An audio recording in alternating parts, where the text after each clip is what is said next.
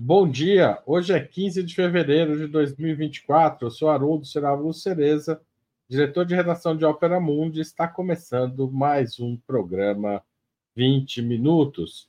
Hoje nós vamos falar sobre educação e direitos humanos.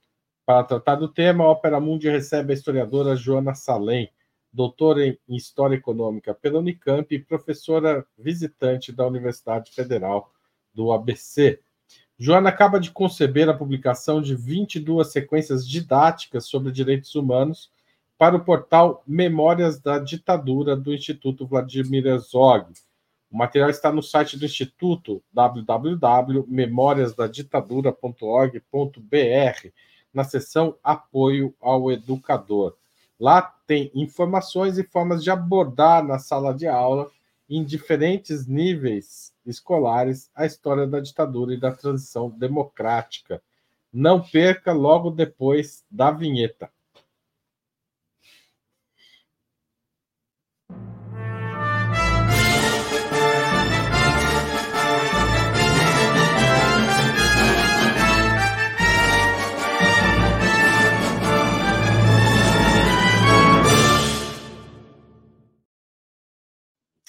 Joana, obrigado por aceitar nosso convite. Olá, Haroldo, um prazer. Eu que agradeço mais uma vez estar por aqui com vocês. Bom dia a todos. Bom dia. Joana, antes de começar a falar sobre a ditadura e também sobre o governo Bolsonaro, que a gente vai tratar mais à frente, antes eu queria falar de carnaval. A gente teve alguns desfiles marcantes na questão dos direitos humanos, como o desfile do Vai Vai em São Paulo, né, que a partir da obra dos Racionais MCs tratou dos direitos humanos fortemente, da Portela no Rio, que se baseou no livro Um Defeito de Cor. Qual a importância do samba nos debates sobre os direitos humanos hoje? Como é que você viu essa história? Olha, Haroldo, bo primeiro bom dia a todos mais uma vez. É, eu não sou uma grande especialista em carnaval, mas vou dar o meu pitaco, porque carnaval é esse tema que todo mundo tem uma opinião, né? É, eu acho que cada vez mais as escolas de samba, assim como a sociedade brasileira como um todo, tem se politizado no melhor sentido, é, por, por obrigação, né? É, eu acho que a ascensão da extrema-direita brasileira e a organização de uma militância opressora, racista, cada vez mais explícita no Brasil, é, obriga a população brasileira a criar respostas criativas, né? E o carnaval, sem dúvida, é uma das mais criativas nesse sentido, porque consegue galvanizar uma festa popular que, claro, envolve muito dinheiro, envolve grandes empresas, tem toda essa, essa tensão no debate sobre o carnaval, né? Se é uma festa de rua popular ou se é uma festa capitalista, né? Provavelmente é as duas coisas, né? Mas essa, essas é, grandes escolas têm conseguido transmitir mensagens super críticas e importantes, é, por exemplo, contra o racismo, é, contra a violência de Estado, né? É, havia um carro alegórico que é, referenciava e, e homenageava as mães de é, jovens assassinados pelas polícias militares no Brasil recente, né? É, o, a Portela, que mobiliza a história brasileira a partir do livro da Ana Maria Gonçalves, Um Defeito de Cor, que eu vi que teve um pico de vendas depois do desfile, né? É um livro maravilhoso que eu uso em sala de aula também, embora seja um romance, é um romance histórico super importante é, sobre a resistência dos escravizados, né? É, a Salgueiro com um tema indígena referenciando e homenageando o povo Yanomami, é, a Viradouro com um tema da cultura iorubá, entre outras, né? Então, várias escolas que se apoiam numa, numa educação política e numa educação histórica também, porque educação histórica não se faz só dentro da sala de aula, né? E que promove, de alguma forma, a crítica à violência do Estado, a crítica a violência social brasileira contra determinados grupos, né? E, uh, e também promove uma cultura de direitos humanos, fazendo esse enfrentamento. Então, eu acho super importante, é, para quem gosta ou para quem não gosta de carnaval, essa mensagem política dessas escolas é, é super importante e tem uma validade muito ampla. É, é um fenômeno de massas o carnaval e se comunica de maneira muito ampla com quem muitas vezes não está vinculado a esses temas. Tá certo. Obrigado aí pelo seu palpite, muito bacana. É, mas vamos passar um pouco para a ditadura. A gente está chegando em, em, março, se completam 60 anos do golpe, né?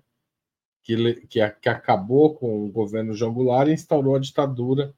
E vocês acabam de produzir no Instituto Vladimir Herzog essas sequências didáticas.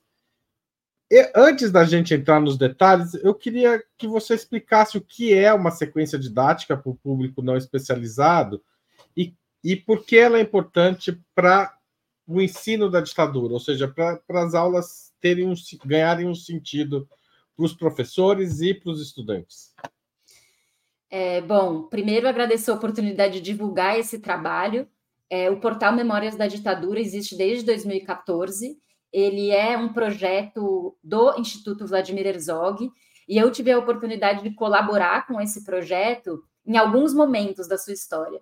Entre 2015 e 2017, eu participei como coordenadora de conteúdo de algumas partes do portal. E agora, no ano passado, participei dessa recriação ou da ampliação da, do apoio ao educador. Né? Mas o portal é construído por é, dezenas de pessoas, tem nos créditos todas as pessoas que já é, colaboraram com textos, com concepção do projeto e com todas as partes do portal, ele é realmente um acervo complexo e imenso. Né? Então, a, o apoio ao educador é bem grande, mas ele é uma parte do portal que talvez ocupe 5% ou 10% do que é o portal, porque ele é realmente muito grande. Né? É, ele tem conteúdos de todos os temas com a ditadura, e ele é um, uma ferramenta de educação tanto formal quanto informal, ou seja, tanto para escolas, especialmente ensino médio, mas também anos finais do ensino fundamental, como para universidades, inclusive para, é, por exemplo, formações que envolvem educação e comunicação no ensino superior podem fazer, se apropriar desse trabalho, né? É, e utilizar o portal nas suas formações. É, e também para formações livres, né? É, em sindicatos, em movimentos sociais, em coletivos, em grupos de bairro e etc. As sequências didáticas são propostas de sequências de aulas, né? É, eu, na época que estávamos fazendo esse trabalho, conversei muito com a equipe coordenadora, né? É, que estava sendo liderada pela Gabriela Oliveira, do Instituto Herzog, que é a coordenadora de Memória, Verdade e Justiça, sobre como sequências didáticas não podiam cair numa espécie de cartilismo, né? numa coisa rígida. Então, a ideia dessas sequências didáticas tem é, é principalmente hum, orientar o professor por um determinado percurso de aulas, mas não de forma nenhuma engessar o professor ou o educador num formato rígido de cartilha, é, que muitas vezes existem nos sistemas de ensino, né? Que são mais um formato de educação bancária, chamaria o Paulo Freire, né? Então, essas sequências didáticas, é, elas trabalham com a possibilidade de serem aplicadas em diferentes contextos e elas ajudam o professor oferecendo alguns materiais. Uma coisa que é muito importante do trabalho do professor e que é uma o lado quase que oculto ou invisível do trabalho do professor é a pesquisa, por incrível que pareça, né? O professor é, o, é, é um dos poucos profissionais que precisa trabalhar em casa para poder trabalhar no trabalho e que volta para casa com trabalho. Né? O professor não para nunca. Não tem um expediente fechado, porque ele precisa trabalhar muito para preparar as aulas e depois das aulas seguir trabalhando para incorporar a, a, perspectiva dos alunos, as novas formulações, né? É, então não tem descanso mesmo, né? É, até por isso a legislação salarial do professor passou a incorporar, a partir de uma série de lutas, a ideia da hora atividade. Porque se o professor não é remunerado só na hora aula, é também numa hora a mais de preparação. E a ideia dessas sequências é justamente ajudar o professor a ter materiais e ter sugestões de percursos pedagógicos mais ou menos prontos, né? É, que ele pode se ele pode aderir, ele pode ajustar, ele pode adaptar à sua realidade. Então são sequências didáticas de diversos temas relacionados com a ditadura, também com a transição democrática no Brasil, e com a violência de Estado na democracia. Então, são sequências que partem do golpe de 64 e chegam até hoje, em termos de temas. Né? E dos mais diversos temas, o professor vai escolher qual delas ou quais delas podem ser adequadas para a sua turma. E acho que é importante dizer também que elas têm, em geral, quatro aulas, algumas têm seis aulas, mas nada impede que o professor não faça em menos ou mais aulas, né? Porque isso é mais ou menos é, adaptável. Em geral, são sequências didáticas com quatro aulas que envolvem várias metodologias de ensino. Por exemplo, análise de imagem. Então, todas as sequências abrem com uma imagem, e a imagem promove um debate. É, normalmente são fotografias da ditadura, é, da resistência, da repressão, relacionadas aos temas em questão, ou cartazes, imagens relacionadas com a ditadura e esses temas. E essas imagens vão proporcionar um debate na turma, uma interpretação, é, que também ajuda na chamada, no levantamento de conhecimentos prévios dos alunos, né? É, além, de, depois, em geral, as aulas seguintes, a aula 2, tem interpretação de texto, então o portal é um, um grande livro, tem muitos textos no portal que podem ser acessados. Então, nas aulas 2, em geral, tem livro, tem textos, interpretação de texto. As aulas 3, em geral, tem uma videoaula de um especialista, então todo, cada uma dessas sequências teve a colaboração de um especialista no tema, que fez uma videoaula de 20 minutos para ser trabalhada em aula, né? Por exemplo, essa Janailson Macedo, para falar sobre resistências contra a ditadura, das mais diversas, né? Então, ele, ele fala 20 minutos, e a ideia é que o professor pegue o gancho do especialista e dê uma aula expositiva dialogada na aula 3 sobre diversos temas que a gente sugere, né? E a aula 4, em geral, é um trabalho com fonte primária. Então, tem um documento da censura, por exemplo, ou tem uh, um panfleto de um sindicato, uh, enfim, tem caricaturas, né, nesse caso, é, caricaturas, manifestos, tem jornais, tem fontes primárias, de modo geral, que podem ser utilizadas. Então, nesse caso, a Rádio Libertadora, né, é uma proposta dos alunos para escutarem a intervenção feita pela LN, pelo, pelo Marighella e seu grupo na Rádio Libertadora em 69, que ficou famosa. Escutar, debater esse assunto como uma fonte primária, né? É, e aí tem uma diversidade de metodologias e materiais. Cada um desses temas, desses 22 temas, tem é, uma diversidade metodológica. E por último, para finalizar essa primeira questão, tem também uma vigésima terceira proposta, que a gente chamou de trilha de ensino por projetos, que já não é mais uma sequência temática. Aí a proposta é mais metodológica e os temas vão ser é, mais definidos pelo protagonismo dos alunos. Então, a proposta basicamente é que o professor escolha um formato de um resultado final por exemplo, um jornal da turma, um teatro, uma exposição de cartazes, um debate, um cineclube, é, um livro, enfim, é, todo tipo de possibilidade de formato de resultado final público, que a gente está chamando de projeto. E aí os, os alunos vão se dividir em grupos e cada aluno vai é, percorrer etapas de pesquisa e construção criativa desse projeto a partir de um tema de livre escolha, né, orientado pelo professor. Então tem também Joana, esse Pode, desculpa, pode terminar, desculpa. Achei que é, você tinha errado. Essa 23 terceira sequência, que não é bem uma sequência, mas que tem uma proposta de etapas para se construir uma trilha por projetos. Joana, a gente viveu é, nos anos 2000, de 2013 em diante, 2014 em diante, um, um, um movimento muito explícito, que de certa forma sempre existiu, mas muito explícito, de contestação ao ensino da ditadura na escola e como isso vem sendo abordado, né? Então, assim, a gente tem as campanhas da escola sem partido, MBL, invasão de escola acusando o professor de doutrinação, etc. São episódios dos quais a gente ainda não está totalmente livre, né? Ainda acontece. Especialmente nas escolas particulares, a perseguição a professores é muito grande. A gente tem diversos relatos de escolas que demitiram professor de história, que é, é, proibiram o ensino de determinado assunto, para manter os estudantes ali que pagam o, o, a mensalidade, porque os pais acham que o ensino disso, etc, etc, etc. Eu não vou detalhar mais, porque as pessoas sabem esse enredo. É, como que qual a importância de um projeto como esse para o professor? Né? Por que, que é, é, é importante construir esse portal para esse professor que está sendo assediado nas escolas? É super importante que o professor tenha uma rede de apoio, né? Tanto política como jurídica, como pedagógica, né? Porque muitos professores em escolas em âmbitos mais conservadores se sentiram super isolados e perseguidos mesmo.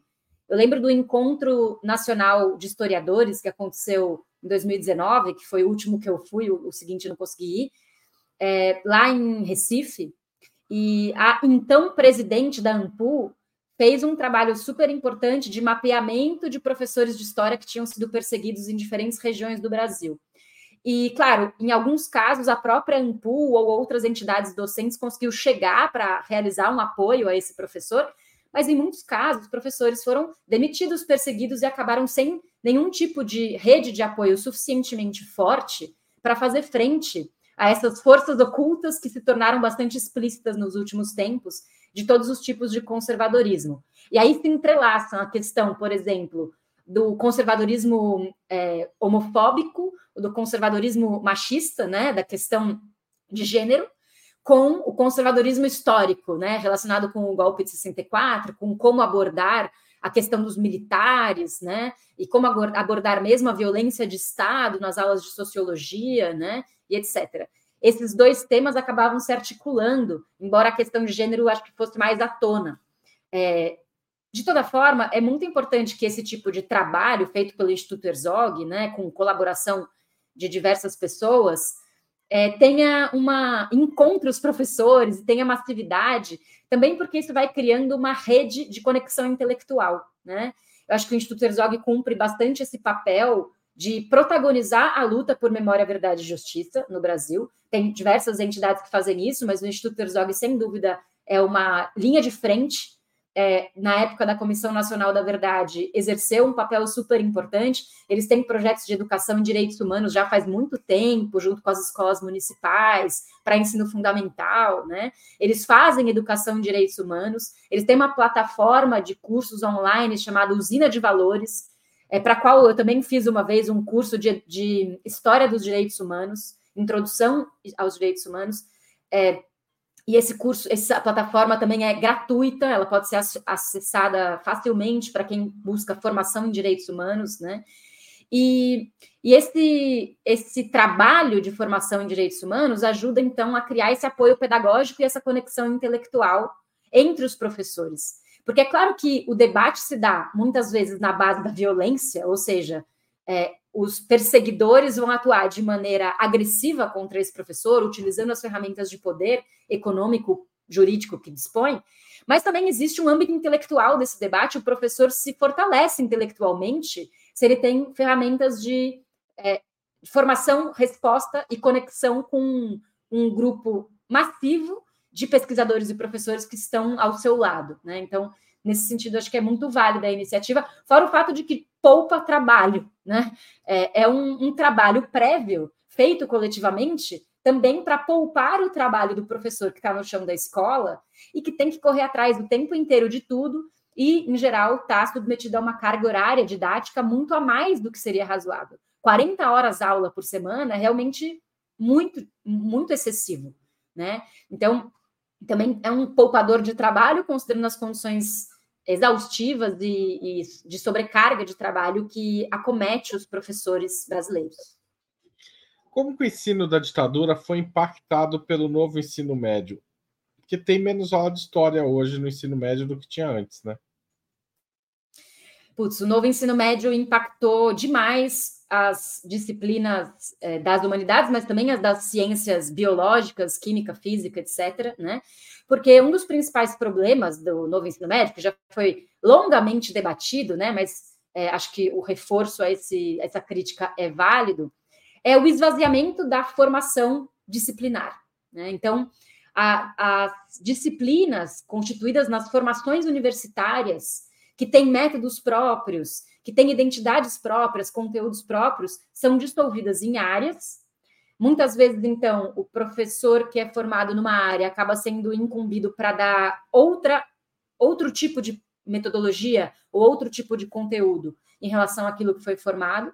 E, sobretudo, o fato de que o, novo ensino médio corta quase que 40% da formação básica dos alunos, né? É, retomando, recapitulando para quem não lembra, o, novo ensino médio, que agora está em debate, de novo em regime de urgência para ser votado na semana que vem, uma reforma da reforma do ensino médio, né? O novo ensino médio do Temer, ele reduziu a formação básica comum a 60% da carga, né? Então, é, apenas 1.800 horas das 2.400 horas totais seriam utilizadas para a formação básica, 60%. E aí, o resto seriam itinerários formativos, quase metade, 40% desses tais itinerários formativos, que se revelaram, na verdade, uma grande falácia, um grande equívoco, é, um grande absurdo.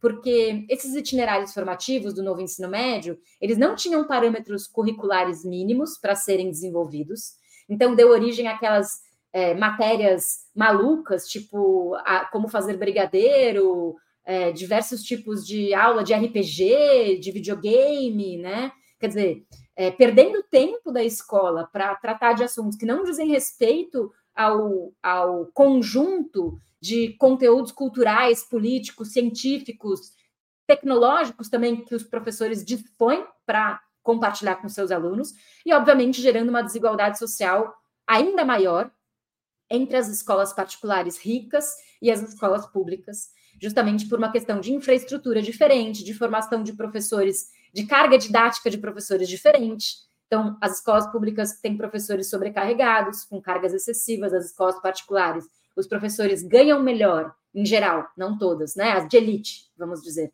ganham melhor e têm menos carga didática, então tem mais tempo para preparar é, formações alternativas nesses itinerários, né? É, então, é possível que o novo ensino médio funcionasse de maneira boa em escolas de elite, justamente porque as condições de trabalho e formação, é, são muito mais adequadas, né? E em escolas é, precarizadas, com pouca infraestrutura, com sobrecarga de trabalho, com superlotação de carga, com falta de professor, com falta de sala de aula. Tudo isso inviabilizou a aplicação do novo ensino médio. Na verdade, o novo ensino médio já nasceu precário, porque a sua aplicação plena nunca foi possível, simplesmente assim, né? Ele só é, a, idealização desse projeto era completamente inviável para a maior parte das escolas brasileiras, as particulares, inclusive, né? Isso esvazia conteúdos. Só um único último específico sobre ditadura, né? É, há o esvaziamento de conteúdos fundamentais de história no novo ensino médio e também na BNCC, na Base Nacional Curricular Comum do Ensino Médio. Na da BNCC do ensino médio não se menciona ditadura, não se menciona golpe, não se menciona 1964, por exemplo, né? E além disso, o novo ensino médio original é, estabelece a possibilidade de professores, entre aspas, de é, pessoas sem diploma passarem a trabalhar na escola por notório saber, que é uma infiltração de agentes ideológicos da extrema direita, né, é, que não têm formação universitária, para fazer um trabalho de recrutamento anticientífico de estudantes para uma perspectiva conservadora. É isso de que se trata, esse é, dito notório saber. Então, claro, as, as, os conteúdos de história foram prejudicados. Inclusive, não tem a formação pedagógica que permite a compreensão, a montagem de sequências didáticas como essa que você apresenta no, pelo Instituto, né? Então, na verdade, a educação vira a educação bancária que você mencionou do Paulo Freire e com moeda falsa, né? Isso que é o pior ainda. É bancária e é com moeda falsa. Jona, o, o ensino da ditadura militar vinha é, ganhou corpo, né? No pós-ditadura, evidentemente, na pós-LDB. Né? A gente pode dizer que a, a partir dali se constrói um caminho para pensar a ditadura. Mas qual o impacto da Comissão Nacional da Verdade no ensino, na sala de aula? Olha, a minha, a minha percepção, eu não fiz uma pesquisa empírica sobre isso, então é uma hipótese de trabalho que teria que ser verificada. A minha percepção é que a CNV impactou fortemente o ensino de história da ditadura no bom sentido. Porque, embora em alguns lugares, em algumas escolas, se ensinasse história da ditadura, é, não era prioritário Muitas vezes se tomava muito tempo com o ensino cronológico que começava em outro período histórico e acabava não dando tempo, entre aspas, de se chegar ao, à história recente ou à história do tempo presente. Existe uma disputa interna entre os historiadores sobre o papel da história do tempo presente no conhecimento histórico. Né? E, esse, e esse debate foi é, se intensificando com o tempo, é, e acho que a CNV impactou positivamente o ensino de história da ditadura, porque colocou o tema na ordem do dia. Na época dos 50 anos do golpe, inclusive em 2014, quando foi lançado o relatório da CNV, isso foi muito forte. Se colocou o tema na ordem do dia e é, não só dentro da escola, mas fora da escola, tornou esse assunto mais conversado, mais é, abordado, inclusive pelas resistências conservadoras dos militares e também dos civis conservadores contra a CNV, que obtiveram vitórias importantes, por exemplo, o fato de que a CNV não foi uma CNVJ.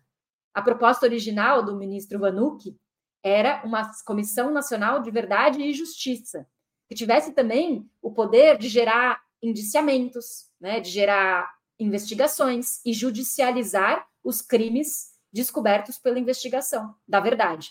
Né? E esse J caiu justamente porque havia uma resistência fortíssima dos militares, sobretudo, e dos perpetradores de violências contra esse aspecto. Esse debate, essa tensão que foi criada na sociedade, gerou uma, um transbordamento do tema. Então, eu, eu penso que o tema da ditadura ele era tratado quase como um tema de nicho antes da CNV.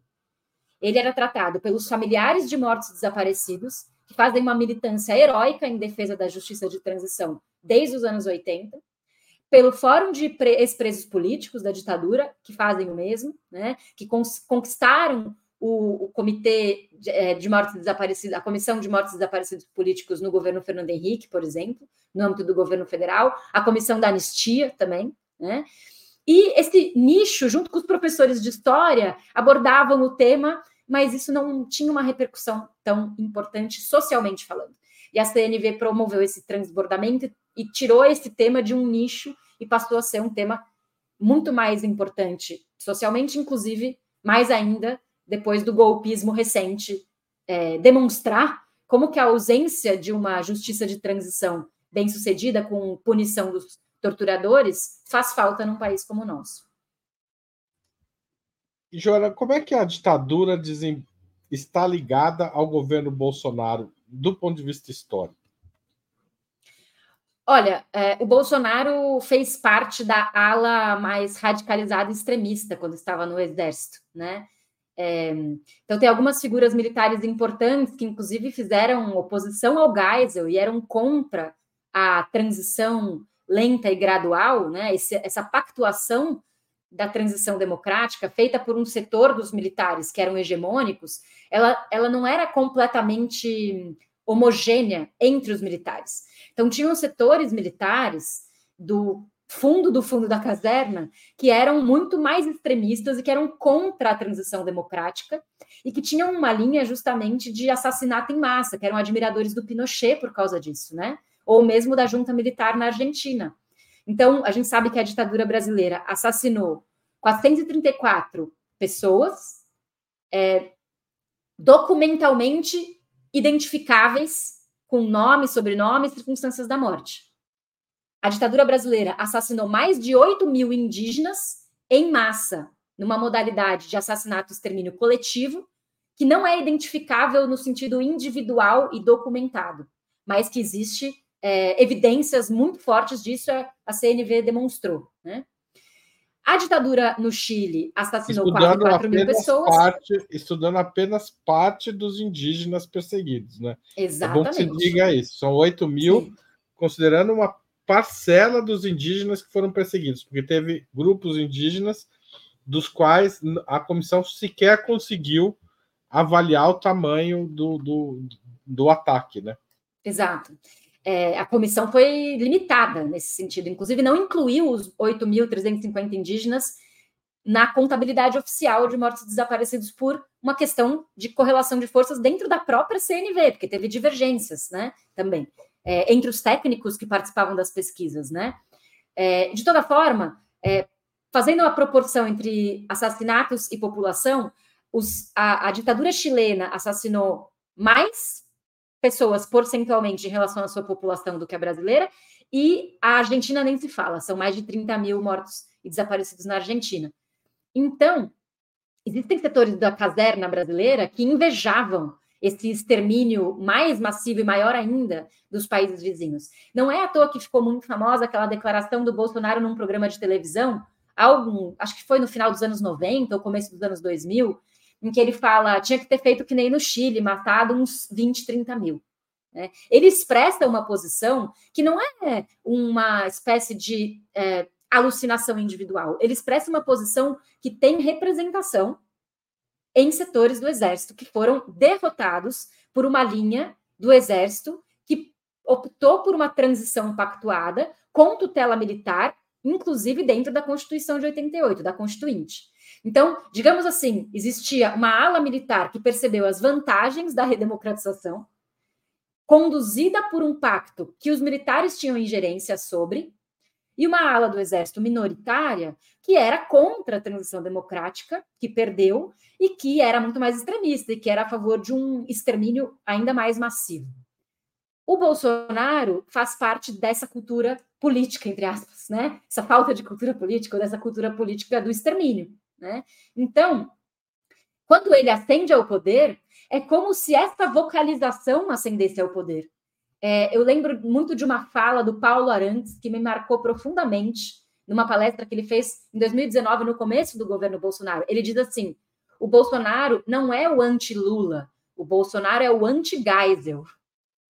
Então, o Bolsonaro Claro, ele é um anti-Lula, né? Mas é mais, é mais profundo do que isso, né? Não é a polarização da conjuntura. Ele faz uma polarização ainda mais antiga, né? Então, quando ele aparece, ele expressa e vocaliza essa ala ultradireitista dos próprios militares, que também é, como estamos vendo recentemente, bastante inapta a operações políticas de tipo golpista.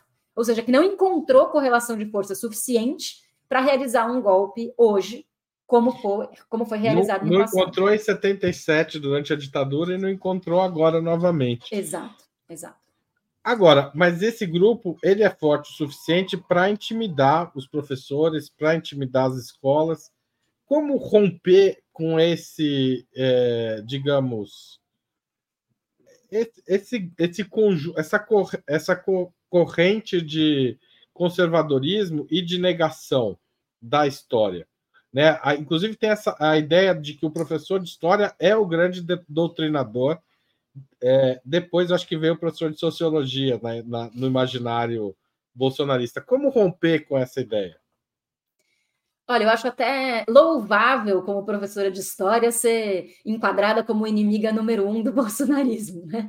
Quer dizer, algo de certo está sendo feito pelos professores de história para que eles incomodem tanto o pensamento conservador, neofascista e direitista do Brasil, no sentido da promoção dos saberes críticos sobre a nossa história, né? Ainda que ainda haja muita estrada pela frente nesse sentido da educação histórica, sem dúvida os professores de história cumprem um papel muito importante de sociologia também. É, eu acredito, Haroldo, um pouco, sou um pouco pessimista em relação à possibilidade de, entre aspas, derrotar essa vertente de pensamento no Brasil. Porque eu acredito que o bolsonarismo é uma expressão conjuntural de um fenômeno estrutural do conservadorismo brasileiro. Ou seja, o bolsonarismo pode até passar, mas esse fenômeno estrutural do conservadorismo vem de antes e vai continuar depois do Bolsonaro. Né? É, basta a gente recorrer a sociedade brasileira no século XIX, né? E ao tipo de dificuldade que o Brasil teve para abolir a escravatura. Todo mundo sabe que o Brasil foi o último país a abolir a escravatura, né? E que um, os, as lutas foram muito esforçadas, foram lutas massivas, tanto dos escravizados quanto de setores da elite branca que eram contra a escravidão. E a oligarquia escravagista no Brasil tinha de fato um enclave de poder no Estado e os interesses econômicos desse setor coincidiam pela formação econômica do Brasil com os, os interesses, entre aspas, econômicos nacionais. Esse é a armadilha do Brasil. É que os setores que, que, que viabilizam o motor das exportações primárias, que é a característica da nossa economia, infelizmente, é uma economia muito dependente das exportações primárias, a despeito da janela industrializante de, da década de 10 até a década de 80, que aconteceu no século 20, né? A despeito dessa janela industrializante, ainda somos um país exportador primário. As exportações primárias nunca deixaram de ser muito relevantes na formação do excedente nacional, do PIB, e, portanto, como consequência, os setores é, que representam essa elite orgânica da, do, do latifúndio têm muito poder político, nunca deixaram de ter poder político no Brasil.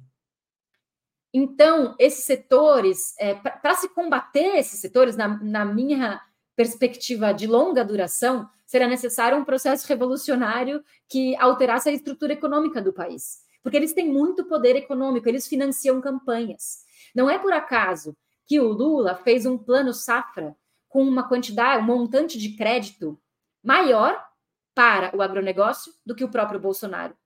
Porque o Lula, como um progressista, quer também quebrar o agronegócio politicamente, no sentido de rachar politicamente e conquistar parte do agronegócio para um projeto econômico que também é lulista de incentivo à exportação primária. Então, essa é a armadilha do Brasil. É, os setores mais conservadores politicamente são um enclave, são, são, são parte da estrutura econômica do país. E para combater politicamente esses setores, eles precisariam perder também poder econômico. Né? Claro, isso eu estou fazendo quase que um esquema simplificador. Existem também as pessoas trabalhadoras, que são é, fodidas, para usar uma palavra chula, né? Que estão ferradas, que estão trabalhando muito, é, ou mesmo as classes médias, médias baixas, e que também aderem às correntes de pensamento conservador, que fazem parte de uma defesa da hierarquia. É basicamente isso, que corresponde com os valores militares de tipo clássico. Né? Então, é a defesa da hierarquia, da ordem, da obediência num, numa hierarquia em que no topo está o proprietário, que em geral é um homem branco, e abaixo dele o resto, né? As mulheres, uh, as crianças, os não brancos, os, os pretos indígenas e pardos e, um, e os trabalhadores. Né? Então, essa hierarquia rígida do Brasil é, acaba fazendo com que esse conservadorismo emane não só nos setores desse grande conglomerado econômico agroexportador, mas também para classes médias, baixas ou classes populares, que também se tornam defensoras da hierarquia.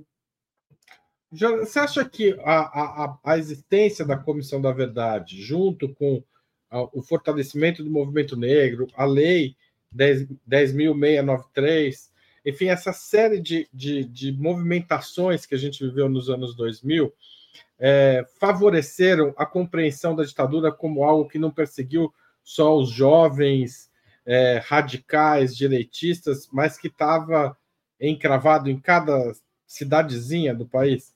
Eu, eu só um caso familiar, meu pai nunca foi militante, etc., mas ele tinha um jornalzinho numa cidade que chama IEP, que hoje tem 10 mil habitantes. E ele fez um jornalzinho e falou mal do prefeito lá. E foi chamado na delegacia para dar explicações.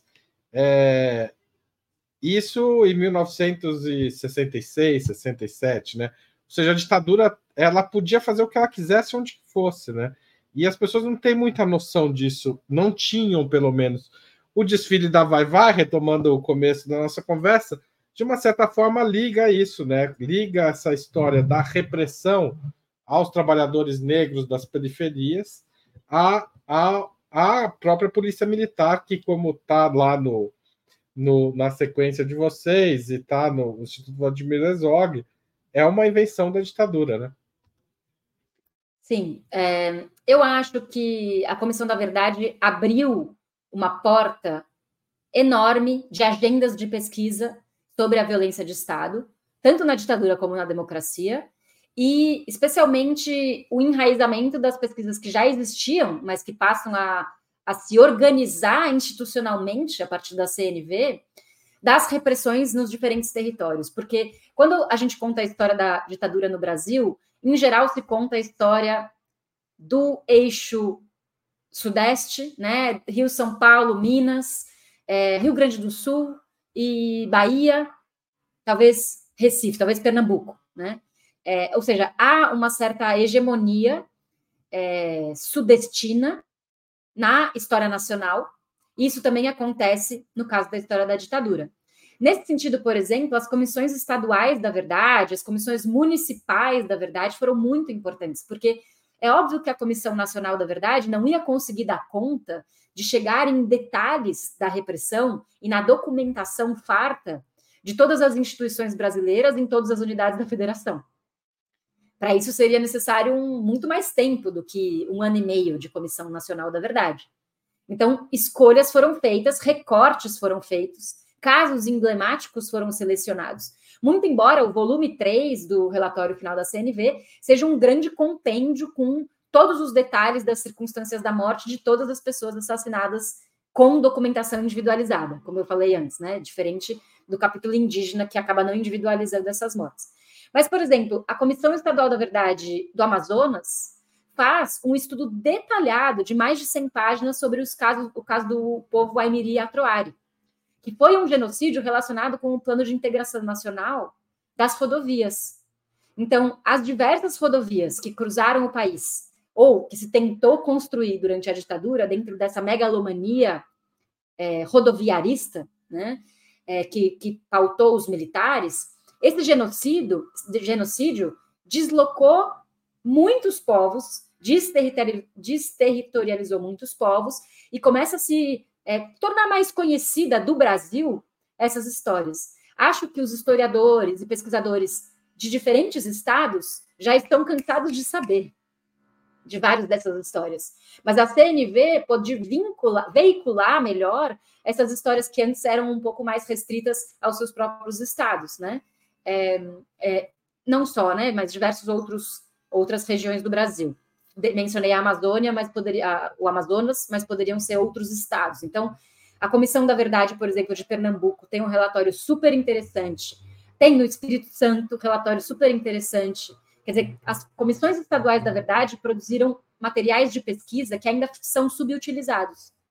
E a gente, inclusive, tenta fazer isso no portal Memórias da Ditadura, porque nas sequências didáticas, muitas das fontes primárias que a gente orienta para a pesquisa dos alunos são os relatórios da Comissão da Verdade. Então, a gente orienta alunos é, ou educandos em diferentes circunstâncias a usarem o volume 1, 2 ou 3 do relatório final da CNV, ou usarem os relatórios estaduais da verdade como material de pesquisa. Né? Isso acho que é muito importante também. Tornar esse produto da CNV, das comissões estaduais, um, uma, uma plataforma de educação histórica também, né? de pesquisa de jovens estudantes que podem utilizar esse material e acho que nem sempre utilizam. Enfim. É... E até para romper um pouco com essa história hegemonizada do Sudeste, né? Com certeza, com certeza. São Paulo também, é, que é um relatório que eu conheço melhor porque eu estou aqui, mas é, o relatório da Comissão Estadual da Verdade de São Paulo foi muito importante para responsabilizar as empresas que apoiaram a ditadura, sobretudo a Volkswagen. Né? Então, acho que é, como que, é, ou seja, a compreensão dos mecanismos de repressão passou muito. Oh, subiu de nível. Mas eh, eu ainda queria insistir nesse ponto. É, que que o, como que o professor lida com a reação a isso? Porque uhum. a, a, sensação que, que às vezes.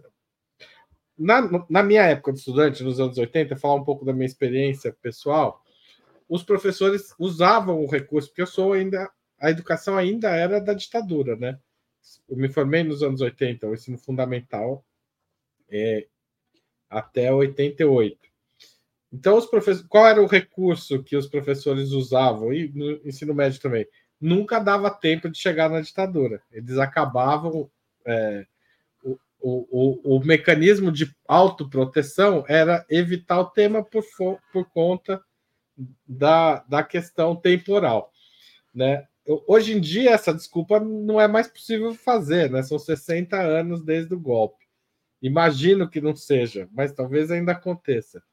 É, gente que fale que é muito recente para ser tratado numa aula de história. É, a, a maior compreensão gera maior reação também. Como lidar com essa contradição, Jona?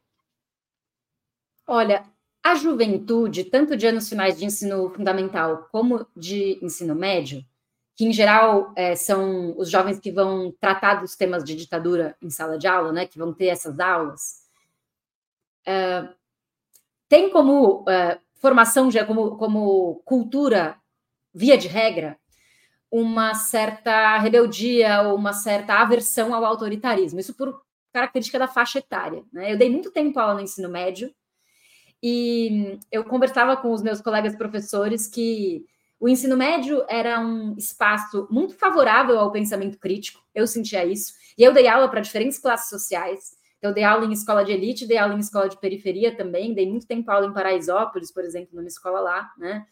É, tinham essas diferentes é, nichos sociais ou, ou classes sociais. É, e a juventude era um terreno fértil para o pensamento crítico, justamente porque a faixa etária, em geral, né, não em absoluto, uh, favorece uma certa crítica da hierarquia, justamente porque são pessoas que estão conquistando a sua autonomia intelectual, estão conquistando a sua autonomia individual, estão constituindo e criando a sua identidade, inclusive a sua identidade política, sua identidade de gênero, né? Estão em descoberta sobre si mesmo. E é, todos os bloqueios dos adultos que são feitos contra esses processos geram uma certa rebelião interior nesta faixa etária. Então, o pensamento crítico anti-autoritário, de certa forma, encontra um, um, lugar favorável, um ambiente favorável nessa faixa etária. E isso é o que desespera os pais de famílias conservadoras. Porque muitas vezes, com as bagagens de formação científica histórica dos professores e a argumentação oferecida por esses professores faz com que os filhos de famílias conservadoras voltem para casa falando coisas e argumentando coisas que os pais não estão sequer preparados para responder. Né? É, porque, é claro, uh, os professores de história não fazem doutrinação, eles têm argumentação historiográfica. E a argumentação historiográfica é irrefutável a respeito do golpe de 64. Né? Estão abundantes os documentos que exemplificam, por exemplo, o papel da intervenção dos Estados Unidos no golpe de 64, o papel das elites empresariais, que recentemente você comentou, estão sendo ainda mais desveladas pelo projeto da responsabilidade das empresas, fruto do TAC, né, do termo de ajuste de conduta da Volks. Então, a história dessa pesquisa é interessante. A Volks é, fez um termo de ajuste de conduta e ofereceu, como parte desse termo, um financiamento para pesquisas que se tornou um projeto coordenado pela Unifesp, pelo professor Edson Teles e a professora Carla Osmo, de, é, sobre a responsabilidade das empresas na ditadura e todas as empresas que fizeram pactos com o regime militar de perseguição política dos trabalhadores, de listagem dos trabalhadores a respeito das suas perspectivas é, de oposição, é, e também de tortura. Né? Então, essas empresas, algumas delas, tinham salas de tortura, como a Volks, dentro da fábrica. Né? É mais do que um apoio à ditadura. Falar em apoio empresarial à ditadura é um eufemismo, né? é um protagonismo empresarial da ditadura. Por isso que o trabalho do René Dreyfus é importante. Lá atrás, ele escreve pela primeira vez em ditadura empresarial militar. Né? Então, é, esses argumentos historiográficos que eu estou colocando, que são documentados, que tem testemunhos, mas tem também documentos escritos das próprias empresas, né? Do Estado brasileiro. A repressão e a burocracia da repressão registra parte das violências cometidas, não todas, mas são documentalmente comprováveis. Isso torna é, a argumentação historiográfica muito poderosa na base da sociedade, quando ela é bem feita, quando o professor tem os recursos pedagógicos para fazê-la. E isso, é, em geral, incomoda essas famílias conservadoras. E aí, qual que é o recurso dessas famílias? Como não existe argumentação é possível contra os documentos, contra os fatos, as demonstrações históricas críticas, a reação das escolas é a censura. A reação é típica do autoritarismo, é não pode falar sobre isso. Né? É, o professor tem que ser perseguido, o professor tem que ser demitido porque, ele, porque a família perdeu o controle sobre a formação do seu filho. E o que é a escola, no sentido mais básico, se não o momento em que os pais perdem o controle da formação dos seus filhos, no sentido de que a referência única da sua família não vai ser a única para aquele indivíduo, para aquele filho ou filha, né? Quer dizer, a escola é um espaço, por definição, de composição de uma cultura política democrática, com a diversidade de alunos, com a diversidade de pensamentos, de culturas, de religiões, Né? Eu lembro de pensar o Escola Sem Partido, falava assim, como é que o, o, o Escola Sem Partido, que defende que a escola reproduza a orientação religiosa da família, como é que ele vai. O que, que o professor, então, tem que fazer diante de uma sala de aula que tem um aluno umbandista, um aluno evangélico, neopentecostal, um, um metodista, um católico praticante, um ateu e um muçulmano? O que, que o professor tem que fazer com essa diversidade? Não existe. Né? Então, acho que esse projeto foi oficialmente derrotado no, nos legislativos. O Escola Sem Partido foi oficialmente derrotado nos legislativos porque ele é impraticável ele acaba se modernizando na estrutura do novo ensino médio, ou seja, a gente pode fazer uma relação. O Escola Sem Partido é o bolsonarismo duro, né? O novo ensino médio é o neoliberalismo do, da Fundação Lehman, do empresariado, que tem uma, um linguajar, às vezes, progressista ou aparentemente progressista, colocando ali é, na sua, no seu modelo educacional uma série de restrições ao pensamento e à ciência e, a, e ao compartilhamento da cultura. E com um linguajar, digamos, adaptado às pressões progressistas, né? Porque se Sim. a gente pega a BNCC, ela evita o termo ditadura, mas toda a montagem dela parece ser super democrática, né? Se pretende, ah, pelo menos. Sim, ah, só responder, a Isaura Leite está perguntando sobre o livro do René Dreyfus, se chama 1964, A Conquista do Estado. Ele está até aqui do meu lado, porque eu estava preparando aula sobre esse assunto. É, é, é, um, é um livro, é um catatal desse tamanho, é um trabalho historiográfico e empírico muito importante, que foi vanguardista na análise documentada do papel do empresariado no golpe de 64, tanto do empresariado brasileiro como do empresariado estadunidense. Né? É, mas, como você fala, de fato, o novo ensino médio tem esse linguajar, essa, essa nova língua é, do neoliberalismo progressista, vamos dizer assim, né? que se adequa muitas vezes a uma pedagogia que é crítica, que, que visa a emancipação do sujeito e etc., mas dentro de um enquadramento pedagógico do novo ensino médio que é absolutamente nefasto para as escolas de baixa renda, né? É, e isso foi comprovado. Deixa eu é, até fazer um comentário sobre esse novo ensino médio. A votação vai ser na semana que vem, provavelmente. Tem uma série de emendas, né? Tem uma nova disputa. O governo fez uma proposta de, de mudança, etc. No ano passado, é, eu participo eu participo do movimento social chamado Rede Emancipa de Educação Popular. E no ano passado, a gente organizou uma pesquisa nacional sobre o novo ensino médio, tendo como base um formulário que foi respondido por mais de 1.100 alunos de ensino médio, de todo o Brasil, né? De quase todos os estados da federação. E aí a gente, com essa pesquisa, é, captou a experiência dos estudantes em relação ao novo ensino médio. Bom, entre os resultados está que mais de 90% deles achava ruim o novo ensino médio, né? Então, tem uma crítica avassaladora dos estudantes em relação ao ensino médio, ao novo ensino médio. E entre as críticas está, é, sobretudo, o fato de que há uma redução da, dos conteúdos temáticos é, aos quais eles têm acesso com o novo ensino médio. Eles perdem acesso à ciência, eles perdem acesso a, ao acúmulo de conhecimento que o professor constituiu na sua formação de especialista a partir do corte de carga horária e também a partir dessa ideia do professor sem diploma ou do suposto notório saber. Então, tem uma batalha em torno disso muito importante. E quem tiver interesse em saber mais sobre essa pesquisa que a gente fez, que a gente fez toda uma análise das respostas, a gente quer até publicar um artigo, mas a gente ainda não teve tempo de escrever. É, a gente fez uma live sobre essa pesquisa que está no canal do YouTube da Rede Emancipa. Depois eu posso compartilhar o link com vocês. É, se vocês quiserem assistir o conjunto dos detalhes dessa pesquisa, é, pode ser interessante para alguns. Manda para a gente, a gente coloca na descrição ah, do, do, do, programa. Quem estiver assistindo, não vai ser imediato, mas a, até o fim do dia ou amanhã a gente já coloca esse link lá para ajudar as pessoas a localizarem. Acho que é bem bacana. Espero que a gente tenha boas notícias a semana que vem sobre o ensino, novo ensino médio. Não está fácil, mas espero que sim.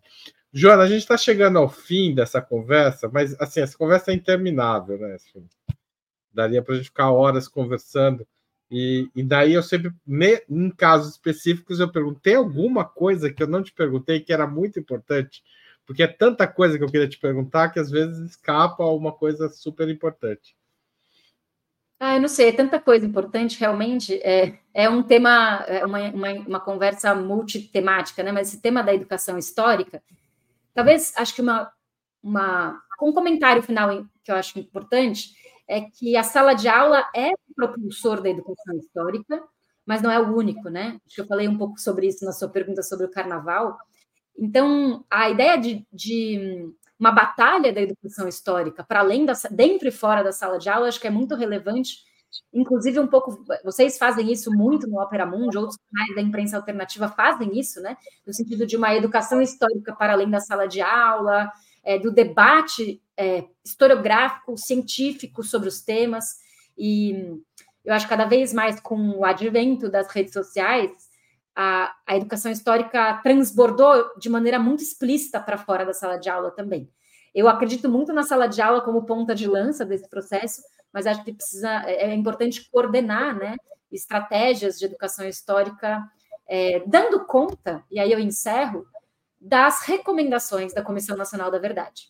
Uma das coisas que o Instituto Vladimir Herzog fez recentemente, na coordenação de Memória, Verdade e Justiça com a Gabriele e com outros profissionais do Instituto, foi é, entregar para o governo, logo que tomou posse o Lula, em janeiro de 23, eles entregaram para o governo um relatório que era um monitoramento das recomendações da CNV.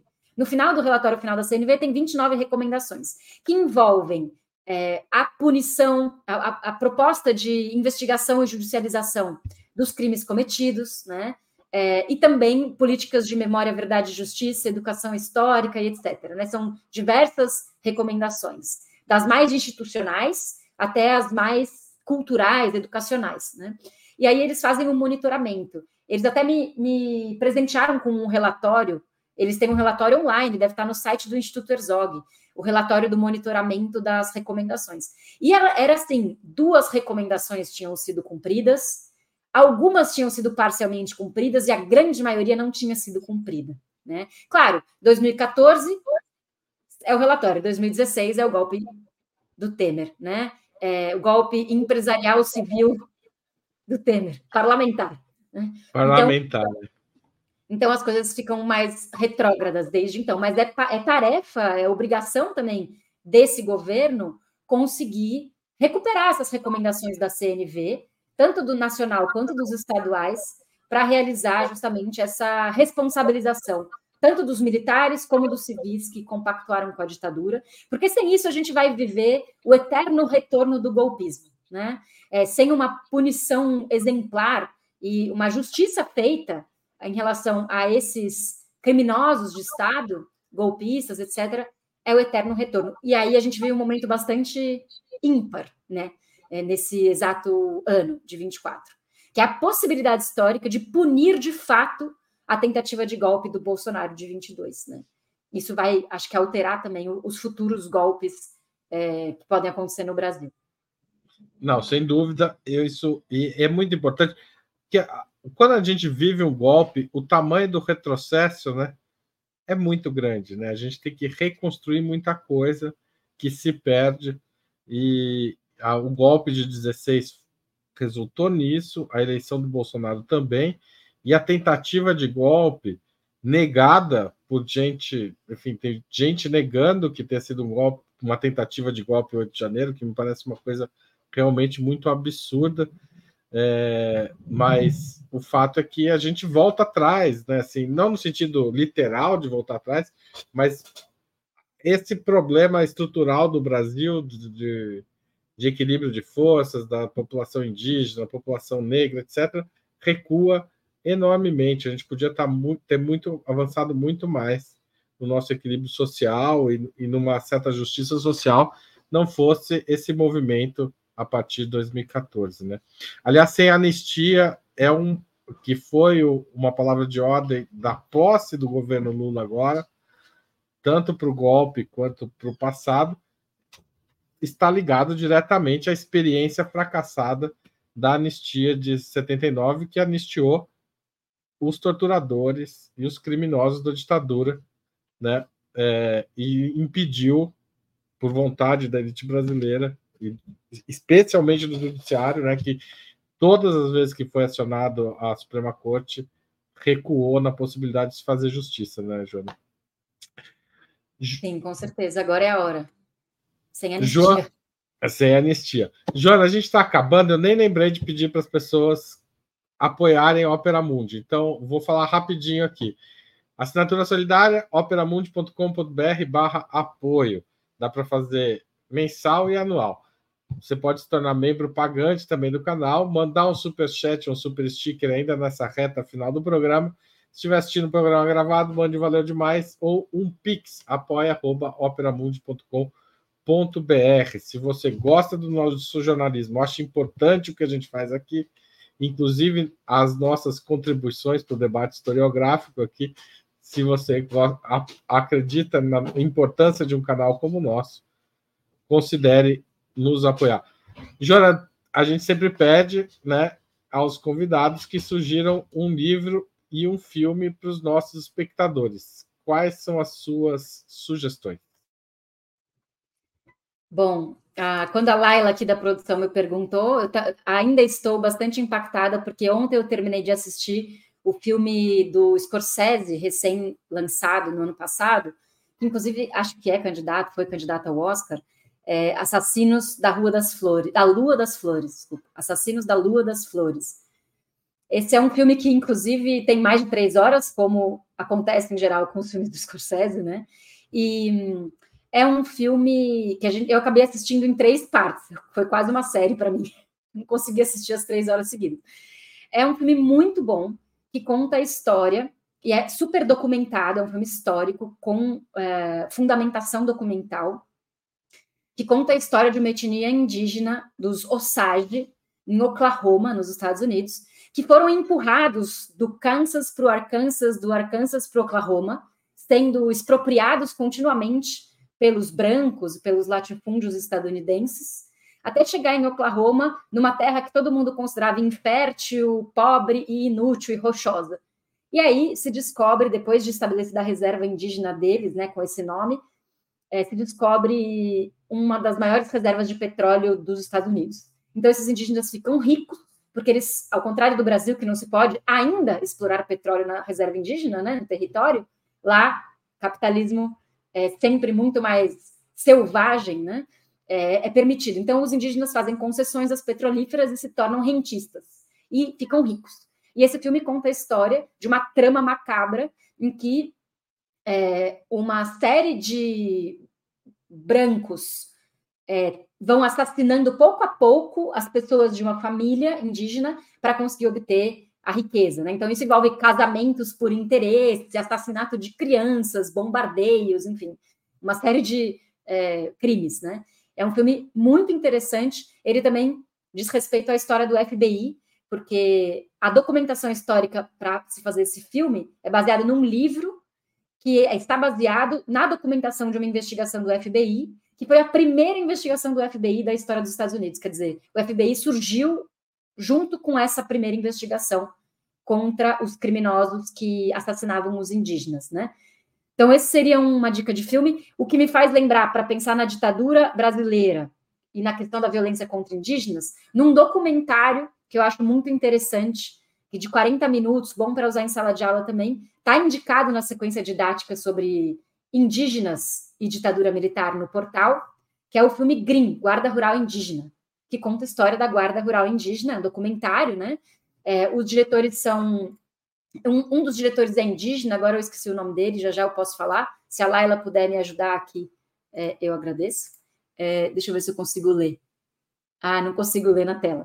Mas, enfim, é, é um documentário muito bem feito sobre uh, o, a, a a Guarda Rural Indígena, e também o reformatório Krenak, que foi um campo de concentração contra os povos Krenak em Minas Gerais, e que teve associação com a Guarda Rural Indígena também. A Guarda Rural Indígena, para quem não sabe, foi uma milícia criada pela ditadura com pessoas indígenas para que os próprios indígenas realizassem torturas contra os indígenas. Né? Então, é uma violência brutal, existencial, sem tamanho, é, ensinar os indígenas a colocar os outros indígenas no pau de arara, né? É, aqui a Laila me ajudou. Ronei Freitas em parceria com os cineastas Israel Maxacali e Sueli Maxacali, que são os diretores do documentário Green. Muito, muito bom. É... Você falou do FBI, eu me lembrei do relatório Figueiredo, que é foi produzido pela ditadura e é um relato do não é o Figueiredo ditador futuramente, é do procurador Jader de Figueiredo Correia, e que documentou, ainda na ditadura, o massacre de, da população indígena. Né? Então, é, é o que a, a, a burocracia documenta esses massacres e aí está a importância dos historiadores, né, Jona? Que é pegar esses documentos, levá-los ao contexto em que eles foram produzidos e, a partir daí, entender os processos em andamento e não apenas aquele documento como um fator isolado. E a importância das sequências didáticas que vocês fazem é que os alunos também aprendem a ler os documentos, né? E isso eleva o nível do debate é, de, da história do Brasil e do mundo para esses estudantes, né? Sim, o relatório Figueiredo, já que você mencionou, né? É, ele é um documento histórico que foi muito bem retomado pelo Marcelo Zelic, do Armazém da Memória, e Marcelo Zelic fez uma batalha no GT indígena da CNV para incluir o relatório Figueiredo como base documental dos assassinatos contra indígenas feitos na ditadura. E, infelizmente, a petição dele nesse sentido não foi acatada. Então, o relatório Figueiredo é uma fonte primária por investigar, né? Existem pesquisadores que se debruçam, mas são mais de 30 volumes desse relatório sobre violência de Estado contra indígenas. É um, uma, um volume impressionante. O, o, procurador depois acabou sendo demitido, né? Foi punido pela ditadura, etc. Mas infelizmente não se fez justiça em relação a esse documento ainda. Ele precisa ser é, é, considerado como parte da institucionalidade da justiça de transição no Brasil. E, por fim, um livro, né, é, para terminar as dicas, eu estava pensando dentro dessa temática da ditadura, e um dos meus romances favoritos da vida é o Quarupi, do Antônio Calado, que é um romance da década de 60 ou 70, talvez começo da década de 70, não tenho certeza da data exata da publicação, que conta a história. São várias histórias, mas o protagonista que vai ligando todas as histórias é o Nando, que é um padre jovem, super jovem, um seminarista que está em formação como padre ainda, e ele enfrenta diversos dilemas religiosos, éticos, morais, existenciais e, sobretudo, políticos, porque ele é, busca encontrar o chamado centro geográfico do Brasil. Então, ele tem o sonho de viver entre os, as comunidades indígenas do Brasil. Então, ele, ele vive no Rio de Janeiro um tempo, tem toda a formação dele como seminarista no contexto dos anos 50. Aí ele consegue chegar ao chamado centro geográfico, ele frequenta a festa do Quarupi, né, do Xingu, e uh, ele presencia, entre aspas, ele vive o, o suicídio do Getúlio Vargas né, de, quando ele está num Quarupi, o Quarupi vai receber o, o, presidente, o presidente morre poucos dias antes da festa, e no final é também a militância dele como padre, e depois como militante comunista, como militante de esquerda, é, contra a ditadura militar. É um desses livros de formação, né, um romance de formação. Então, ele, o personagem começa super jovem, vai atravessando mudanças de longo prazo na vida, e junto com a história dele vai acontecendo a história do Brasil. Então, é um indivíduo que vai percorrendo os acontecimentos mais importantes da história do Brasil, da década de 50 e 60, muito marcado pela questão da ditadura, da militância da resistência e também da questão da religião. Falando das sequências didáticas, tem uma sequência didática também sobre religião e ditadura, que é bastante interessante. A gente acabou falando, é, é, no começo da conversa, eu achei que a gente ia acabar falando mais da literatura e ditadura, mas isso vai ficar para uma outra conversa, viu? Não deu, não deu tempo dessa vez. Joana, muito obrigado por essa pela entrevista e volte sempre aqui ao Opera Mundi. Bom, você já volta toda sexta-feira aqui no outubro. No... Sim, obrigado mais uma vez.